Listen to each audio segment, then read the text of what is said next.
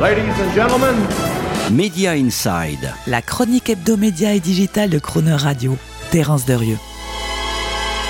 On en a eu l'annonce la semaine dernière, c'est à Altis Media, la division TV radio de SFR, que TF1 et M6, si leur rapprochement est autorisé, ont décidé de revendre leurs deux chaînes TNT nationales, TFX et Sister, dont ils doivent se délester le moment venu pour pouvoir légalement fusionner. Il est étonnant de voir Patrick Drahi, propriétaire de SFR, en rajouter une couche en investissant dans la télé à l'ancienne, au moment où les déflagrations du streaming et du à la demande sont en train de faire exploser le divertissement audiovisuel. De le voir se renforcer dans les médias alors qu'il a renoncé à déployer chez Altis la stratégie de convergence entre tuyaux et contenu qu'il avait lui-même théorisé et de le voir investir encore plus dans les contenus gratuits alors que le modèle d'un opérateur comme SFR est plus celui de l'abonnement à des contenus payants.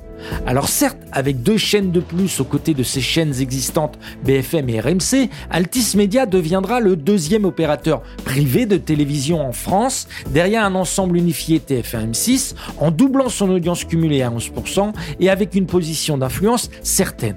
Mais on ne voit pas comment cela pourrait résoudre les fragilités et les incertitudes structurelles du modèle économique d'Altis Media. D'abord, celle de la dépendance à la pub télé. Même si Altis Media espère compter sur une augmentation mécanique de ses revenus publicitaires à la hauteur de sa nouvelle part de marché télé, grâce au levier du fameux Power Ratio, et sur la croissance du marché de la publicité adressée qu'il contrôle en partie via ses box SFR, la tendance reste au transfert inexorable de la publicité télé vers la publicité digitale des GAFA.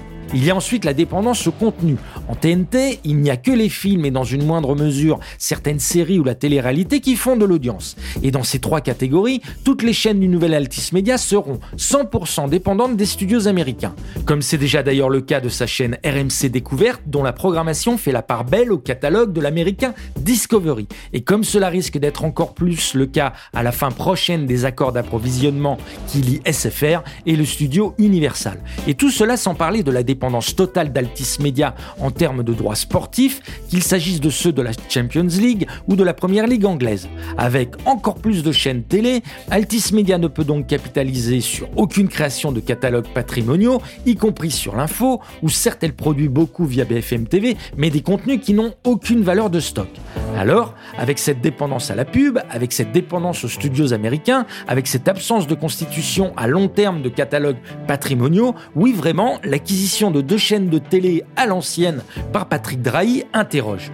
Et ce d'autant plus que les challenges pour un opérateur télécom comme SFR ne manquent pas. Ampleur des investissements à consentir pour la 5G, croissance limitée du marché du mobile et de la fibre parvenus à maturité, concurrence de l'Internet par satellite, concurrence de la télévision connectée qui se substitue aux box TV et même concurrence de la téléphonie d'entreprise dématérialisée du type Aircall. Et si la réponse à tout cela était ailleurs? Patrick Drahi a affirmé très récemment qu'il avait acheté le journal Libération pour faire plaisir à ses parents.